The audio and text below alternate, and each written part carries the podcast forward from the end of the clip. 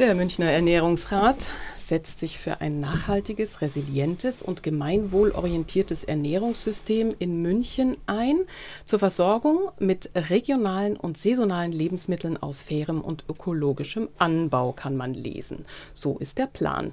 Das schreit nach einer Erklärung.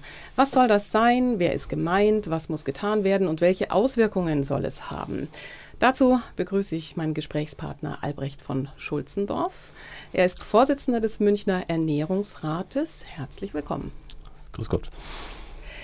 Wenn man etwas über Sie wissen will, warum Sie das Thema Ernährung interessiert, stolpert man über die Teutoburger Ölmühle, über die Bioland Frische GmbH, die Bünger GmbH, eine Fachagentur für ökologische Produkte, über ein Studium an der Royal Agriculture University. Mit wem habe ich es denn eigentlich wirklich zu tun? Tja, mit einem Kerl aus einer großen Familie, der erst sehr spät den Weg zu Lebensmitteln und Landwirtschaft gefunden hat. Die Landwirtschaft und landwirtschaftliche Ausbildung kam überraschend, weil eine, ein, eine Bundeswehrverwendung nicht hat, stattgefunden hat. Und dabei stellte ich fest, dass Landwirtschaft wirklich etwas ist. Und aus diesem Studium in Deutschland und in England hat sich dann eben ein Lebensarbeitsweg in der Ernährungsindustrie ergeben. Und ich kann mittlerweile sagen, das ist genau mein Thema. Äh, und ich freue mich, dass ich die letzten 30 Jahre in diesem Bereich aktiv bin oder sein kann und die letzten 20 Jahre davon eben im Bereich der ökologischen Lebensmittelindustrie. Mhm. Wenn Sie morgens Ihr Ei aufschlagen oder das erste Müsli löffeln oder die erste Semmel aufschneiden, was erhoffen Sie sich von Ihrer Nahrung? Abgesehen davon, dass das Magenknurren aufhören soll.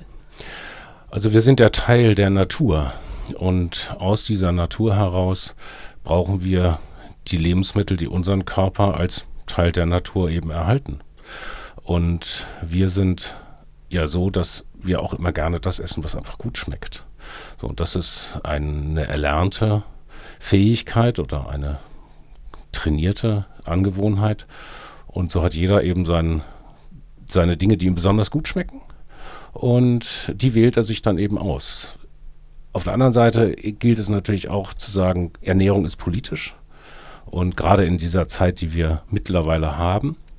Und daher äh, ist es eine Sorgsamkeit auch der Welt gegenüber, wenn man sich überlegt, was man tatsächlich isst und wie viel man davon isst. Und wo die Waren natürlich herkommen. Das ist dann eben die gesamte Geschichte eines Lebensmittels. Wobei wir eben die Situation haben, dass wir aufgrund der Entfernung des Einzelnen von der landwirtschaftlichen Produktion heraus, wie ich immer sage, 94 Prozent der Leute eben leider keine Ahnung mehr haben, wo ihre Lebensmittel herkommen, außer dass sie natürlich aus einem Geschäft kommen.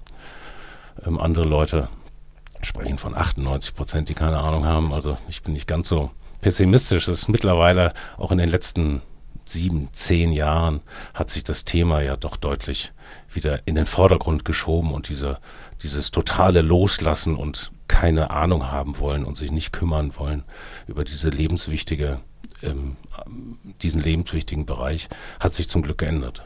Mhm, mh. Wenn unsere Nahrung, wie Sie sagen, uns jetzt lebendig halten soll, eventuell sogar Lebendigkeit geben soll, auf welche Faktoren muss man denn dabei achten? Also Nahrung ist, wie gesagt, ein Teil der uns umgebenden Natur. Und je vielfältiger eine Nahrung ist, desto besser ist sie in der Summe natürlich für den Körper. Und dasselbe gilt eben auch für das einzelne Nahrungsmittelprodukt. Jetzt gehe ich mal in die landwirtschaftliche Urproduktion, weil das dort mit den einzelnen Produkten wie Möhren, Kartoffeln, ähm, Weizen, Gerste einfach besser zu erklären ist. Wenn ich eine Sorte habe, die in dem Widerstreit mit den Umweltfaktoren, also eben Wetter und Regen und Dürre und all diesen Dingen eben eine, ein stabiles Wachstum produziert und dabei eben die vorhandenen im Boden vorhandenen und verfügbaren Nährstoffe aufnimmt, dann habe ich eben ein sehr breites Spektrum an Nährstoffen in einem einzelnen Produkt. Wenn ich die heutzutage üblichen sehr auf Hochleistung gezüchteten Sorten verwende, dann bekomme ich relativ wenig Nährstoffe in einer runden Form, ähm, die ich zu mir nehmen kann. Und daher ist also das einfach in den letzten Jahren durch diese sehr auf Ertrag orientierte Züchtung in allen Bereichen äh, eben einfach zu Lasten auch des Nährstoffkomposition eines einzelnen Produkts gekommen. So, und wenn ich dann anfange, eben ein Müsli zu mischen oder eben einen Obstsalat zu machen oder ein Brot zu backen oder eben äh, ein Fertiggericht auch herzustellen, habe ich mit relativ nährstoffarmen Produkten eben einfach auch ein Nährstoffangebot, das mich letztendlich auf Dauer nicht befriedigen kann. Mhm, mh. Also bei der Aufzählung des Münchner Ernährungsrats, für was er sich einsetzen will, da taucht auf, dass es auch um ein resilientes Ernährungssystem gehen soll. Was kann denn in dem Fall damit gemeint sein? Wir kennen Resilienz aus der Gesundheit hm. und jetzt bezogen auf die Ernährung. Das ist ein etwas sperriges Wort. Wir überlegen uns auch, ob wir mal eine uns gemäße Definition äh, hinterlegen oder verfügbar machen. Resilienz ist im Grunde genommen eine elastische Widerstandsfähigkeit. Man muss sich das vorstellen eigentlich wie ein Fischernetz, das eben sehr feinmaschig ist. Und wenn man dort an einem Faden zieht, dann bewegt sich das Netz möglicherweise, aber es bringt es nicht großartig in Schwingung und das Netz stabilisiert sich selber. Wenn ich aber eben nur noch drei Fäden in einem Netz habe und an einem Faden ziehe, dann hat es unmittelbar sehr große Auswirkungen. Das heißt, die Wellen, die sich dadurch bewegen, werden sehr viel größer, die Ausschläge sehr viel extremer. So, und das ist das, was wir ähm, als resilient meinen, wenn wir eine feinstrukturiertere oder kleinstrukturiertere Nahrungsmittelerzeugung und Verarbeitung und auch Lagerung haben, dass man sehr viel besser äh, sich darauf verlassen kann, dass es in allen Situationen tatsächlich etwas zu essen gibt. Das ist ein bisschen Schwarzmalerei für den normalen Menschen, das ist überhaupt gar keine Frage. Ähm, aber das Institut für Welternährung in Berlin sagt zum Beispiel, dass wir bei einer ich sag mal, Katastrophe, bei einem un unerwarteten ähm, Eintritt von Störungen äh, nach drei Tagen keine Lebensmittel mehr in unseren Läden haben würden. So, wir sind angewiesen auf internationale Warenströme. Wenn die eben kaputt gehen oder also gestört werden, dann haben wir lokal ein Problem. So und das ist eben eine Sache, von der wir glauben, unter anderem, ist nicht das einzige Ziel, aber von der wir glauben, dass wir das eben auf einer lokalen Ebene durchaus aufgreifen und behandeln können. Gut, das mal als erstes lassen wir das so stehen. Albrecht von Schulzendorf vom Münchner Ernährungsrat ist bei mir und wir gehen nach einer kleinen Musikpause nach Sentilo Sono mit dem Titel Commander Schnaps weiter in die Tiefe dieses multifaktoriellen Themas. Zunächst mal bauen wir hier eine Schnapsbrennerei für Feuerwasser. Das ist gesund und macht einen schmalen Fuß.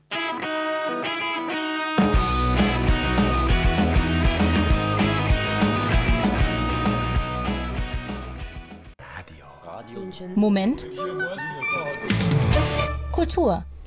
Also vom gesundheitlich fragwürdigen Schnaps wieder zurück zu meinem Gast Albrecht von Schulzendorf vom Münchner Ernährungsrat. Er will also die Münchner Gesellschaft beglücken mit seiner und der Sicht des Münchner Ernährungsrates auf Leben und Lebendigkeit und Nahrung. Wenn wir jetzt die Münchner anschauen, dann sehen wir ja zumindest im weltweiten Vergleich gar keine so schlimme Fehlernährung. Warum engagieren Sie sich für eine Ernährungswende in München? Ja, es ist natürlich Teil einer global notwendigen Ernährungswende. Und wir haben ja vor Jahren diese sehr unglückliche Diskussion erlebt zum ähm, äh, Veggie Day einmal in der Woche, äh, wobei wir aus ernährungspolitischen und aus umweltpolitischen Gründen schon längst wissen, dass es eigentlich ein Veggie Everyday sein muss. Wir haben einfach in den vergangenen Jahren oder Jahrzehnten äh, in der Ernährungsindustrie das Pendel zu sehr in eine Richtung geschoben. Also ich bin da auch Teil davon. Wie gesagt, ich bin Landwirt. Ich habe tausende Liter Spritzbrühen und ich weiß nicht, wie viele Tonnen Düngemittel, künstlich synthetische, chemisch synthetische Düngemittel ausgebracht. Ich habe das gelernt und gemacht äh, und war auch begeistert seinerzeit davon und habe aber eben zu einem späteren Zeitpunkt festgestellt, dass das nicht etwas ist, was den Menschen als Teil dieser Natur bestehen lässt. Und wir haben einfach in allem, was wir gemacht haben, einen Raubbau an der Natur betrieben, wie sich ja jetzt zeigt, ähm, in den viele, ähm, viele planetaren Grenzen, die wir angreifen oder schon überschritten haben. Und jetzt eben in den letzten drei Jahren das Thema der Biodiversität, der Artenvielfalt. Also wir müssen einfach auch äh, feststellen und lernen selber, was schwierig ist, wenn man sich an schöne Situationen gewöhnt hat, dass die Ernährung in ihrer Produktion und in ihrem Konsum einfach der gesamten Welt und uns schadet. Und deswegen müssen wir das lokal aufgreifen und lokal ändern. Und Lösungen suchen und finden. Kennen wir jetzt doch mal den Gedanken, was zu tun wäre, mal um. Sie haben jetzt schon den Finger auf sich gezeigt, aber vielleicht, es gibt ja garantiert noch mehr Verantwortlichkeiten. Wer oder was trägt Ihrer Meinung nach die Verantwortung für das aus dem Geruder gelaufene Ernährungssystem? Also Sie dürfen jetzt gerne mal so ein verbales Tortendiagramm zeichnen. Der Mensch an sich. Der Mensch ist ein Tier, das nach Verbesserungen strebt und das Erfindungen hinterherläuft oder sie provoziert und macht und tut und einfach äh, die Welt für sich besser machen will. Und das haben wir im Bereich des Saatguts gemacht, in der chemischen Industrie für die Düngemittel. Das haben wir im Bereich des Wassers gemacht. Das haben wir im Bereich der Zubereitung äh, von Lebensmitteln gemacht, also gerade von den ähm, weiterverarbeiteten und diesen sogenannten Fertiggerichten oder Lebensmittelzubereitungen. Und das sind ganz viele verschiedene äh, Faktoren, die da eben über die letzten 30, 40, 50 Jahre eben einfach äh, dazu geführt haben, oder mit, die, mit dem Ziel gemacht worden sind, effektiver zu werden, effizienter zu werden, durchaus auch Ressourcen zu sparen. Und all diese Dinge haben zusammengespielt. Und deswegen kann man heute auch nicht sagen, das eine ist schuld und das andere ist schuld, sondern wir haben als Menschheit im Bereich der Ernährung insgesamt das Pendel zu weit nach außen geschoben. So, und jetzt müssen wir es vorsichtig wieder, also oder relativ schnell eigentlich, aber dennoch vorsichtig wieder zurückholen wir haben uns als Menschen entfernt, als einzelne Menschen, in Summe der Menschen entfernt von der landwirtschaftlichen Produktion, insbesondere in den sogenannten westlichen Ländern und haben keinen Bezug mehr dazu. Wir wissen halt einfach nicht mehr, wie lange brauche ich, um ein Schwein groß werden zu lassen oder äh, dauert es wirklich ein Jahr zwischen der Aussaat eines Korns und der Ernte des nächsten Korns äh, und äh, wie bereite ich das dann zu und lagere ich das und all diese Dinge, die haben wir halt nicht mehr gelernt. So dass ich mich dann auch nicht darum kümmere, dass ich dann auch keinen Wert diesem Sachen entgegenbringen kann, also eine verminderte Wertschätzung habe. Ich finde das ganz natürlich. Und das versuchen wir jetzt als Ernährungsrat in der großen Summe äh, der Mitglieder und des Vorstands einfach auch zu formulieren und eben wieder ins normale Leben einfließen zu lassen. Mhm. Apropos Summe der Akteure. Also es gibt sehr viele, die das Rad gedreht haben. Und jetzt ein kleiner Rat, wie ich vermute. Da steht David gegen Goliath. Zunächst mal, wie klein ist denn dieser David eigentlich? Wer arbeitet aktiv beim Münchner Ernährungsrat mit und wer unterstützend? Also wir sind äh, erfreulicherweise im Ernährungsrat getragen durch die Mitgliedschaft vieler ähm, zivilgesellschaftlicher Organisationen hier in München. Also das unterscheidet den Münchner Ernährungsrat auch von anderen Ernährungsräten in Deutschland und der Welt. Wir haben äh, eigentlich ein politisches Aktionsbündnis, so kann man das sagen. Also es sind ganz viele NGO, die hier in München beheimatet sind, schon seit Jahren mit diesem Thema beschäftigt. Aber die, die, der, die Gesamtdarstellung der Problematik Ernährung im Leben äh, hat nicht so richtig funktioniert. Wobei jetzt wir nicht den Stein der Weisen gefunden haben, sondern äh, wir haben einfach, äh, oder Einzelne von uns haben eben einfach es geschafft, diese verschiedenen Organisationen zusammenzuführen und zusammenzubringen. Und, äh, Ist denn Ihre Aufgabe eher so eine koordinative? Also wir wollen einen Großteil dessen, was es in München an Aktivitäten gibt, schon koordinieren und gesammelt und versammelt eben auch an die Verantwortlichen in der Stadt vortragen und äh, schon auch eine Koordinierung stattnehmen äh, oder übernehmen. Also wir wollen nicht als Münchner Ernährungsrat in den Projekten, die laufen in den verschiedenen Organisationen und Stadtteilen, da haben wir gar keine äh, Ambition, da mich, uns irgendwie damit zu beschäftigen, sondern es geht darum zu sagen, es gibt schon ganz viel und es gibt ganz viele tolle Beispiele in München und äh, liebe Stadt, äh, lasst uns das doch zusammen mal ein bisschen äh, vergrößern. Mhm, mhm. Welche konkreten Maßnahmen stehen denn jetzt so als erstes auf der Agenda? Also wir sind ja ein junger Verein, wie schon anfangs gesagt. Wir sind offiziell gegründet worden im Juni des Jahres 2018 nach 15-monatiger Vorarbeit. Äh, wir haben jetzt im März 2019 gerade vor zwei Wochen, glaube ich, oder einer Woche ähm, unsere Auftaktveranstaltung gehabt und sind damit erstmals offiziell quasi auf die politische Bühne aufgetreten. Wir danken der Stadt an dieser Stelle nochmal dafür, dass sie unseren äh, Auftakt als den Veranstaltungsort unseres Auftaktes ähm, für uns finanziert hat. Und äh, wir wollen jetzt aus den verschiedenen Arbeitsfeldern, die wir uns im Ernährungsrat ausgeschaut haben, eben die Grundzüge einer Ernährungsstrategie formulieren, ähm, mit der wir dann an die Stadt herantreten und die die Stadt dann letztendlich eben über einen Stadtratsbeschluss auch verabschieden muss. Also mhm. das Ziel, das ist das Ziel. Also wir sind auf diesem Weg. Das Ziel muss sein, dass die Stadt München sich mit einer Ernährungsstrategie als permanenten und äh, immer vorhandenen Ressort oder Aufgabenbereich der Stadtpolitik beschäftigt. Okay. Also bevor wir jetzt zur Ernährungssouveränität kommen und was dahinter steckt, will ich nochmal einen Titel zur kleinen Erholung spielen. Und zwar nehmen wir Cat and the Kings Summer Breeze, weil wir uns darauf schon so freuen.